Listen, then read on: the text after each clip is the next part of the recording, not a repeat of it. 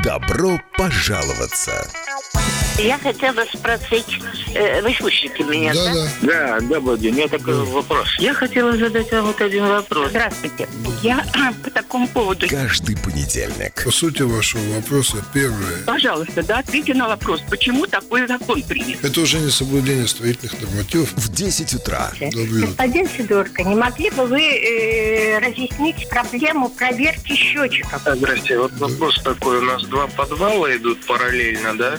И два входа в них. Обстоятельные ответы А как? Вы не могли бы нам посоветовать? Я могу это очень коротко сказать, что на коммунальные вопросы. очень сложный вопрос. И это вопрос, наверное, не домоуправления и даже не жильцов. Я понял вопрос. Спасибо. В законе написано очень четко. Председатель правления Центра собственников квартир Сергей Сидорко. Но вопрос у меня будет господину Сидорку. Я могу его задать? Не было ни одного случая, когда долги просто. У меня к вам вопрос. А к кому вы хотите предъявлять претензии? В программе «Добро пожаловаться». Ну, таков наш закон. Всем доброго дня. Начинается программа «Добро пожаловаться». С нами на прямой линии председатель правления товарищества, Центр консультации собственников квартир, председатель кооператива «Бака-2» Сергей Сидорко. Здравствуйте. Доброе утро. И эксперт с опытом организации руководства частных и муниципальных домоуправлений, в том числе РНП Айвар Гонтарев. Э, Доброе утро, здравствуйте. Доброе утро. Э, Напомню, телефоны в нашей студии 67212 939, 67213 939. Можно звонить, задавать вопрос, связанный с коммунальным хозяйством, или писать на номер WhatsApp номер такой 2 300 6191. 2 300 6191. И вот как раз мы получили, сегодня с утра нам люди написали уже вопрос перед программой, может быть, сразу и с них начнем. Э, Можно ли, утеплив пол чердака многоэтажного дома, полностью избежать в последующем образования сосулек или хотя бы их уменьшить количество? Спрашивают. Ну, утепление, вообще образование сосулек э, происходит тогда, когда есть разница температур между наружной поверхностью кровли и э, изнутри. То есть, на самом и, и, извините, и атмосферы. То есть э, происходит интенсивное таяние. Естественно, что утепление чердака в значительной степени позволяет сократить э, потери тепла, нагрев кровли, и поэтому позволяет сокращить, сократить образование сосулек. Но это вопрос более комплексный. Плюс к этому необходимо наладить, утеплить чердак, наладить вентиляцию чердачного помещения, чтобы теплый воздух, который все-таки будет проникать, он тоже выдувался. И плюс к этому очень эффективно работает снегозащита, так называемые барьеры снегозащиты, которые приостанавливают снег на небольшом расстоянии от конца кровли. Ну и, естественно, надо заботиться о том, чтобы у вас водостоки были чистые. Если вы соблюдете все эти условия, то у вас никогда не будет проблем с сосульками. Ну, надеемся, ответили. Еще один вопрос. Вот в двух радиаторах соседних по этажу и стояку квартирах вдвое снижается температура теплоносителя. Потом через пару дней она увеличивается, но не до конца. Как понять, что происходит? Надо ли ставить в известность обслуживающую компанию Рига Силтумс или РНП? А в верхних Ну, квартирах если вы все испытываете неудобства, то надо, конечно, ставить, потому что ну, ситуация, которая описана, она достаточно странная, и поэтому в ней надо разбираться. Возможно, кто-нибудь из ваших соседей установил, неправильно установил регулирующую подачу тепла аппаратуру на батарее. Может, неправильным образом подключил, и он может тогда индивидуально влиять на вас. Но для, с этим надо разбираться. А разбираться, э, кому обращаться? Rīgas Siltums или Ну, РНП? э, Компания, которая... Нет, Rīgas Siltums обслуживает дома только до счетчиков. Все, что происходит внутри дома, это вопрос обслуживающей организации, или если это РНП, то, насколько я знаю, там есть подрядчики. Типа Rīgas Siltums сервис и так далее. Хорошо, надеемся, тоже мы ответили на этот вопрос. Еще раз повторю, можно присылать на номер э, WhatsApp 2306191 или звонить 67212 939 67213 939. Тут э, с прошлого раза тоже такие ну, реплики, вопросы. Эм, я понимаю, что вот людей беспокоит. Вот пригласите, пишут представители Рижской думы, чтобы он объяснил о возможностях компенсации расходов на ремонт многоэтажного дома для нищих. Ну, тут прямо так, таким вот слогом.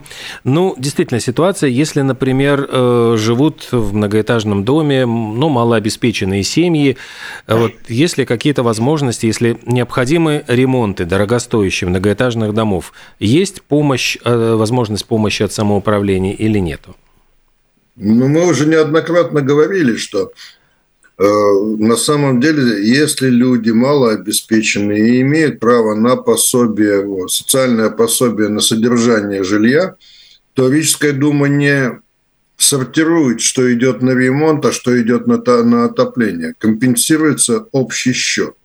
Поэтому в этом плане поддержка тем, кто, кому это необходимо, дается. Насколько она большая, ну, я могу сказать так, что вряд ли, наверное, Рижская дума будет способна всем, кто малообеспечен, полностью оплатить все их потребности, в том числе и ремонт. Наверное, нет. Для этого, для тех, кто не может себя содержать, кроме социальной помощи, существуют еще социальные дома, где забота о доме и обо всем, и низкая квартплата – это забота Рижской думы. Ну, тогда, наверное, надо туда перемещаться. У нас, между тем, звонок 67212-93-9. Доброе утро. Доброе утро. Ну, неоднократно уже вот такой вопрос. Одинокие, малообеспеченные. У этих одиноких, малообеспеченных, как показывает практика, у всех куча наследников. И как не только не стало этого э, малообеспеченного, так, так сказать, квартиру сразу дерутся, кто приберет. Так что пусть помогают. Спасибо. Спасибо.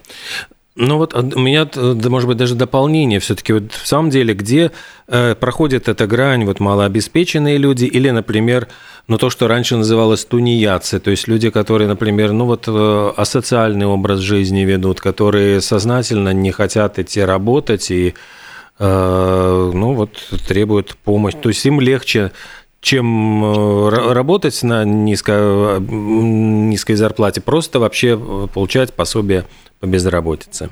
Ну, грань, она очерчена правилами, в том числе и государственными и Рижской думы, о том, кого считать малообеспеченным, которого, кого считать, ну, то, что мы по-русски называем нищим. По-латышски это называется немножко более красивым словом, но тем не менее. То есть тот, кто находится за гранью выживания и не имеет даже минимальной там корзины, и тот, кто имеет недостаточно средств, чтобы содержать там себя.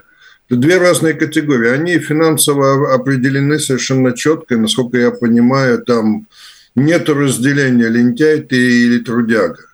Если ты оказался в определенной ситуации, то тебе будут помогать, ну, исходя, соответственно, из, там, из тех положений, которые приняты.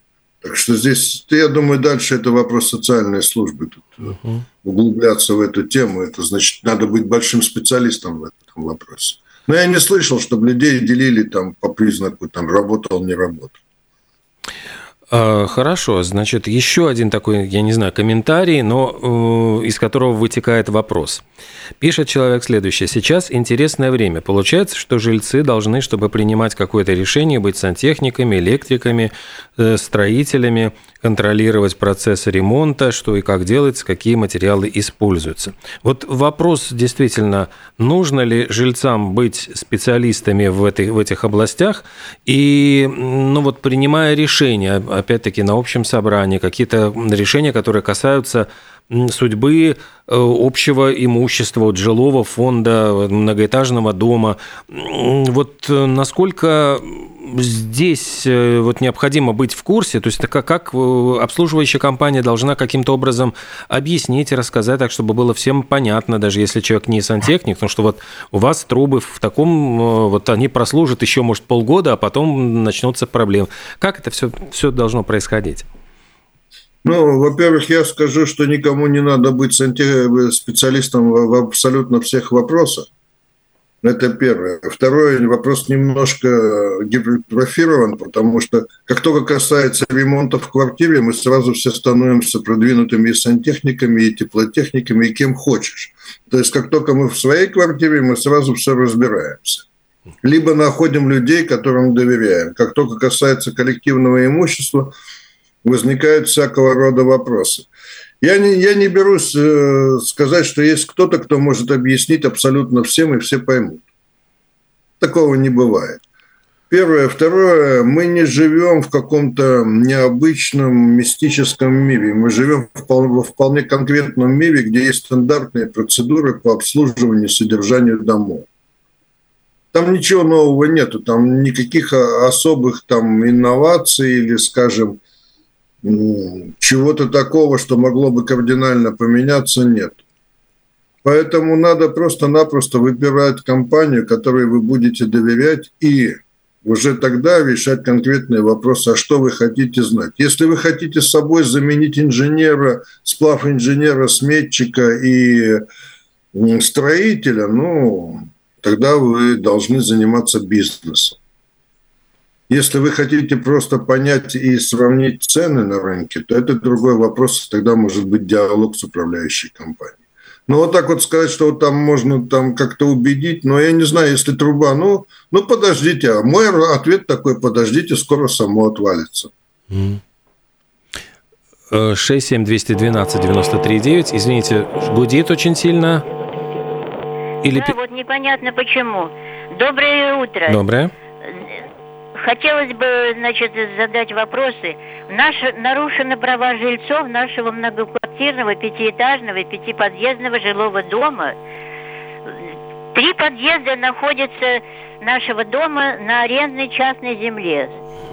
И в апреле месяце поступила информация от, э, по решению Рижской думы, что в нашем квартале будет проведена уменьшение нефункциональной арендной частной земли. В начале мая, получив план от э, приватизационной комиссии, на плане написано, значит, э, нет этого участка частной земли со стороны двора, но в площади он находится. 18 мая хозяин дома за наш, демонтировал свой частный забор и установил на нашей арендной частной земле э, новый забор, ворота и автодороги.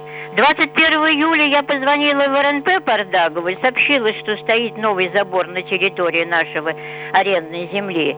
Там были крайне удивлены, и 22-7 спустя два месяца составили акт о том, что установил хозяин новый забор, но не составили акт об отчуждении 360 квадратных метров площади арендной частной земли. И дважды обращались мы письменно в Рижскую самоуправление приватизационной комиссии, в РНП, но никаких результатов. ЗМС грамота об этом Ноделя ни слухом, ни духом. Вопросы. Почему владелец арендной частной земли нашего дома не оформляет отчуждение участка земли площадь 360 квадратных метров и не оформляет куплю-продажу ЗМС грамота? Второй. При разногласиях, кто назначает экспертизу геодезистов замера участка? Третье. С какого времени вступает решение Рижской думы об уменьшении нефункциональной арендной частной земли? Спасибо большое. Арендные или частные? Вот здесь вопрос такой. Первый, это дальше Айвер ответит, но я могу сразу сказать, если вы арендуете землю, то она не ваша. Если владелец земли решил, что он сократится объем аренды, ну, это его право, наверное. А дальше Айвер вам ответит. Ну, здесь, по-моему, не совсем точная информация, но исходя из того, что я слушал, слышал от радиослушательницы, я могу предположить, что здесь чуть-чуть э, разный вопрос. Первый вопрос. Э, закон о приватизации жилых домов э, и квартир, он действительно поменялся, и последние, по-моему, два года обратно, где было сказано, что комиссия по приватизации может менять э, вам, скажем так, уделенный земельный участок, который в том числе находится на арендной земле. Может. Общаясь с комиссией по приватизации и после принятия этих изменений к законе, комиссия по приватизации сказала, что изменить только один земельный участок невозможно, так как он связан со всем кварталом застройки. Да, и если что-то менять, то нужно менять рубежи и пересматривать рубежи во всем этим квартале. Насколько я знаю, я могу быть, эта информация может быть не совсем точная, но а, в Рижской Думы а, после принятия этих изменений в законопроекте не хватало денег для того, чтобы начать процедуры по Риге по перезамеру, скажем так, и по перераспределению этих функциональных земельных участков. Я не знаю на данный момент, сколько с тех запросов, которые делала комиссия по приватизации, на основании запросов жителей о том, что у них что-то там не устраивает по земельным участкам, сколько из этих запросов э, Рижская дума э, обеспечила деньгами, да, так как это большая работа, перераспределить все участки в определенном квартале для всех домов. К сожалению, такой закон. Не одному дому, а всем домам тоже только рассматривает комиссия по приватизации. Исходя из этой информации, я думаю, что э, вы получили не решение Думы про то, что уже перераспределено, а о том, что этот процесс начинается.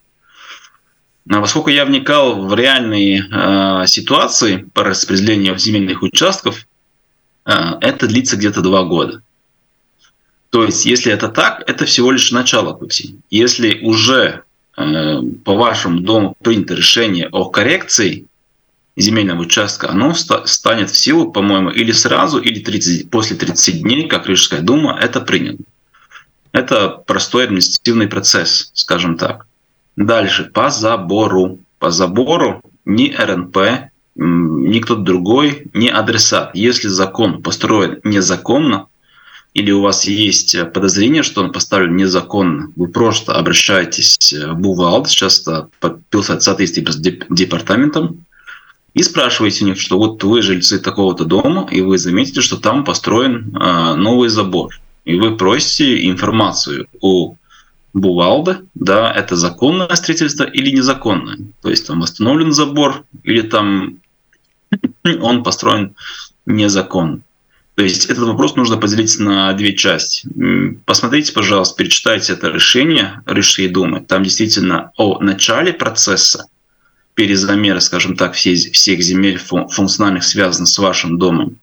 Или это уже решение. И второй, вторая часть вопроса – это про забор, а, вы не знаете после вашего обращения а, в Думу и в РНП, дальше пошла заявка на Бувалда с уточнением вопроса о том, что законно построен этот забор или нет. Был, была такая заявка, не было, какой ответ пришел. Из этого я бы вам советовал самим написать просто вот э, Бувалда, pilsētas без департамента и уточнить этот вопрос и вот эти вопросы отдельно решать. Вот и все. Э, у нас есть, между тем, еще один звонок, 67212-93-9. Здравствуйте. Алло. Доброе утро. Доброе. А, алло. Да, Доброе пожалуйста. утро. А, у меня будет вопрос один к господину Сидорко, но перед этим маленькая реплика. А, я просто с большим интересом услышала такое словосочетание «частная арендная земля» земля, она э, таки или арендная, или таки частная. А вот чтобы частная, арендная, это какая-то новация какая-то. А мой вопрос господину Сидорко. Э, будьте добры, вот на днях услышала, что, э, не знаю, кто там из властных структур, э, значит, э, будет создавать некие документы, может быть, паспорт это назовут, по каждому дому – на предмет, э, какое энергосбережение в доме. Вот э, можно поподробнее об этом и э, чем это обернется, так сказать, для жителей, когда жители дома узнают, каков будет этот результат обследования, что за этим последует. Спасибо. Ну, я что-то не слышал такого, но в принципе есть такой процесс, который называется энергосертификация. Он сегодня для жилых многоквартирных домов не обязателен, но полезен. В том плане, что там указывается уровень энергопотребления вашего дома, ну, инженера обсчитывают – сколько потребляет энергии ваш дом, и одновременно можно при этом получить развернутые рекомендации, каким образом и при помощи каких мероприятий вы можете сократить это энергопотребление. Это первое. Второе. По всей видимости, бездействие жителей в плане энергосбережения, в плане отказа, массового такого отказа от реновации психологического, оно приведет к тому, что можно ожидать, и в Европе это уже намечается, ожидать повышения налогов на те дома, которые будут признаны, ну, скажем, находящимися за планкой энергоэффективности. Сегодня такая планка уже установлена правилами Кабинета министров, и тот, кто потребляет больше, чем по этой планке для конкретного ну, конструктива дома, он уже может быть каким-то образом, ну, скажем, простимулирован либо положительными методами стимуляции, либо отрицательными. В этом есть смысл. Но, в принципе, я бы сказал так, что энергосертификат и заключение энергоаудитора полезно было бы иметь в каждом доме, как обязательный документ. Потому что если вы планируете что-либо делать в вашем доме, то это обязательно нужно согласовывать с комплексом других мероприятий. Я уже неоднократно говорил о том, что, допустим, если вы не, не представляете, каким э, какое, допустим, утепление нужно вашему дому, а хотите ремонтировать крышу, то вы можете попасть на большие деньги, потому что отремонтировав крышу, вы не учли того, что потом надо будет утеплять здание, и, соответственно, вынос кровли за пределы здания окажется недостаточным, придется переделывать это все. Есть очень много связанных моментов, поэтому я скажу, отвечу вам так. Чем это грозит, не знаю, потому что на самом деле, по всей видимости, не выдержим мы таких вот неэффективных домов. Они, их эксплуатация станет не выгодные. Это с одной стороны, с другой стороны, это будет задавливать. Это административными методами, а главное, нужно знать, а что делать, в каком направлении двигаться самому дому.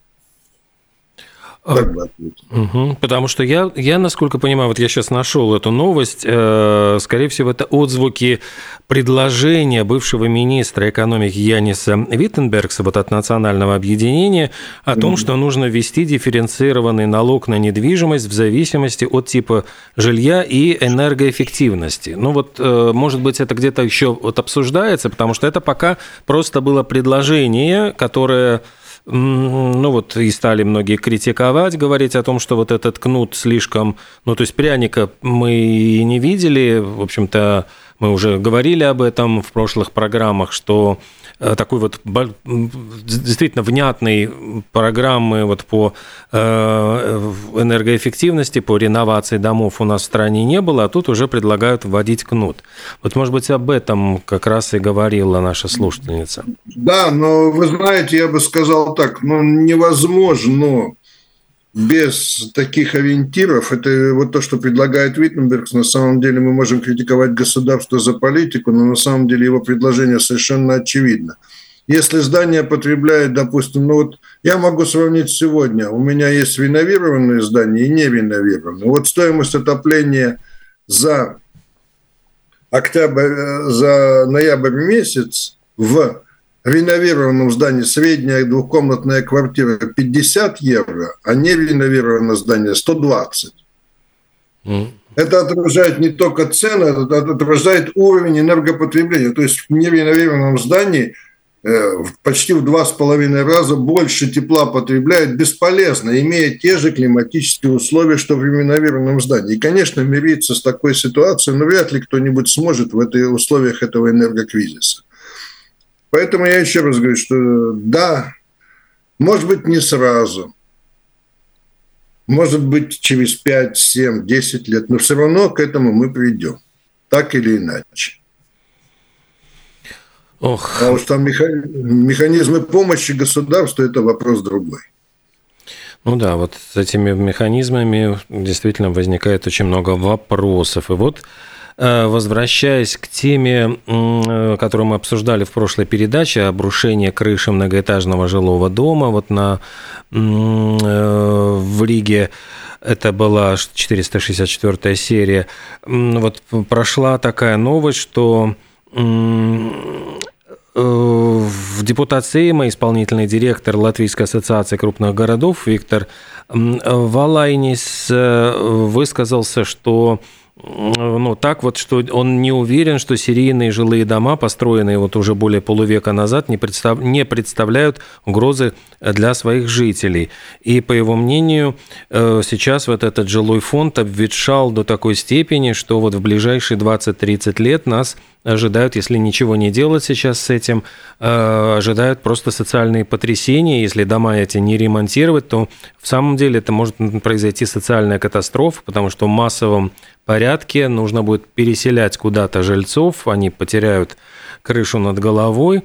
И вот это даже более масштабная проблема, чем э, вот, реновация домов. Он, ну, в общем, высказался в таком ключе. Можно ли это тоже прокомментировать? Ну, слава богу, что и до Сейма доходят такие новости. Эти новости мы с вами на вашей передаче еще лет 12 назад обсуждали. Во-первых, это большой комплимент этим зданиям, потому что наше государство отпустило им срок службы 60 лет, а сейчас э, уже почти 50 они эксплуатируются, а господин Волонес еще 20 лет добавляет к сроку эксплуатации, что совсем неплохо.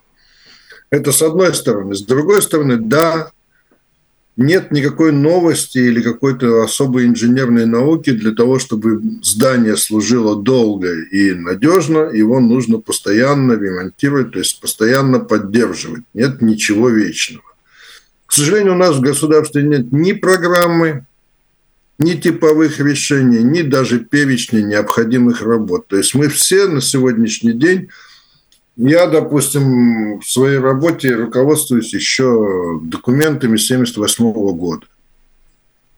Рекомендации по... Были такие СНИПы в советское время по эксплуатации этих домов, где сказаны и регламентные работы, где сказаны и периодичности, и там методы определения целостности здания, приходится читать те документы. У нас ничего нету. И ни в переводе этих документов, и найти их тоже. Сейчас сайты многие российские заблокированы, их просто в интернете они существуют, но их скачать невозможно. Нужно пользоваться тогда такими очень хорошими обходными маневрами.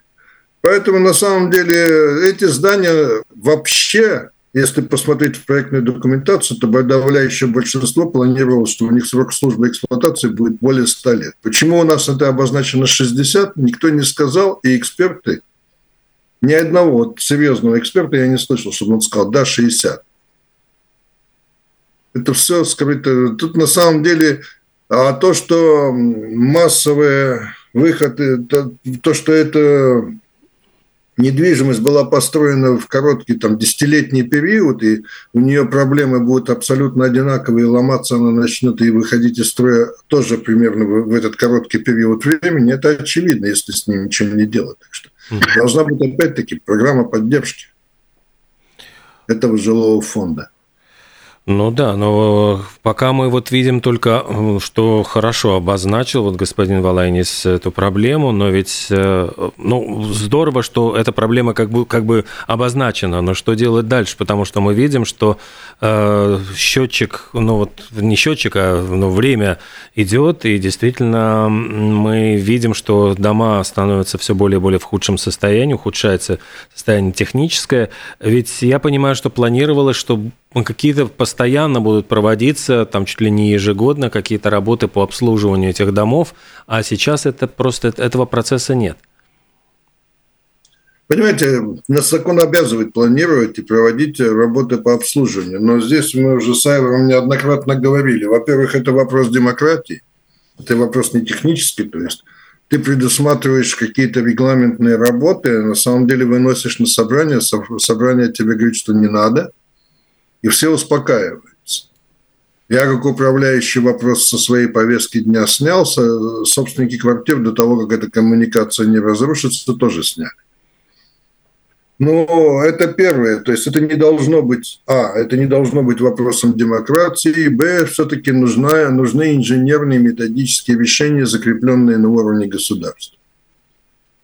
А, то, что там вдруг увидели, но до кризиса я знаю, что Министерство экономики как главную задачу смотрела идею, рассматривала идею массового строительства доступного жилья. Правда, где и на месте какого жилья это не решалось, но идея доступного жилья там крутилась по полной программе. Сейчас, возможно, в связи с кризисом, в конце концов, начнут думать о том, чтобы сохранить то, что есть, а уж потом его замещать на что-нибудь другое. Потому что сама ситуация, когда, ну вот грянет гром, условно говоря, начнутся проблемы. Мы видим, что ну вот уже обрушение крыши нас, э, было на Стурмане вот три эти проблемы ведь потребуют переселения большого количества людей, и такого социального жилья просто у государства ведь нет под рукой. То есть это... Ну... Оно и не будет. В нашем государстве же нету вопросов госполитики, вопроса такого приоритета обеспечения жильем. Это вопрос, как и во всей Европе, это вопрос частного лица, где он будет жить. Ну и насчет этого обрушения крыши я все-таки хотел бы разделить, э, я прошу прощения, журналистский подход и технический подход. Ничего там страшного не произошло. Сдвинулась одна панель, она сместилась, ее поднимут и поставят на место. Ничего такого ужасного не произошло. Это просто недосмотр. Там обрушения крыши не было, и какими-то массовыми ужасами это не грозит, на мой взгляд, на сегодня. Другое дело, что это, за этим узлом надо наблюдать, и угу. здесь в данном случае кто-то просмотрел, ну, другой немножко вопрос. Давайте не будем драматизировать ситуацию.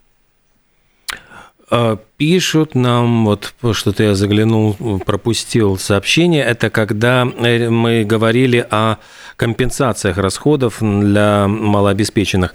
Э, если речь идет о стариках и пенсионерах, то поддержка государства заключается только, распространяется на оплату квартиры, газа, электричества, телефона, телеканалов. Никаких ремонтов никто не оплачивает. Ну, ну подождите, плату уже входит стоимость ремонта. Вы же платите, если вы посмотрите в свою квитанцию, то у вас там есть или накопительный фонд, или есть пару волдочных систем, где внутри включены эти средства на ремонт. Они есть там. Так что, э, если вы думаете, что на ремонт частной квартиры, нет, на ремонт частной квартиры никто никогда никакой вам ремонт не окажет. Но на общей части имущества в пределах сметы дома – если вы получаете компенсацию, вам же не изымают эту, из этой соцпомощи, из объема соцпомощи отдельную строку. Такого нет. Ну да, там я, я, кстати, насчет телеканалов готов поспорить. Э, тут вряд ли, может быть, поддержка государства будет касаться. А вот по поводу ремонтов, то здесь есть же постоянно в счете от э, обслуживающей компании накопительный фонд, который как раз и идет на э, ремонты ну. Самый яркий пример, Олег, у меня 10-11 домов, которые прошли реновацию, там стояла строка реновация в стопках возврат банковского кредита. Но ни одному не отказали, все получили компенсацию, кому было положено. Ну, так да. что э, там люди немножко что-то путают. Ну да, надеемся, что, в принципе, э, здесь тоже нет никаких поводов для, э, для паники. Ну вот постоянно, значит, спрашивают о наших соседях, то есть вот как решаются там подобные вопросы у соседей, ну вот э, у ближайших, там Литва, Эстония, может быть, там, ну, спрашивают про Белоруссию, но я не знаю, там, наверное, другая совсем история, там скорее нельзя сравнивать э, нашу ситуацию здесь. Э, есть ли у нас еще там, ну, какие-то буквально 3-4 минутки буквально осталось? Ну, если спрашивать про соцпомощь, то я точно не в курсе того, что делается в Эстонии и в Литве про Белоруссию, там, там другая система. там очень сильно администрирование государства. Если в общих чертах. А так, э, нет, не, про соцпомощь ничего Мыштаева угу. что-то знает. Про соцпомощь не помню. Помню интересный просто факт про Белоруссию лет 10 обратно, 7-8, может быть, были там.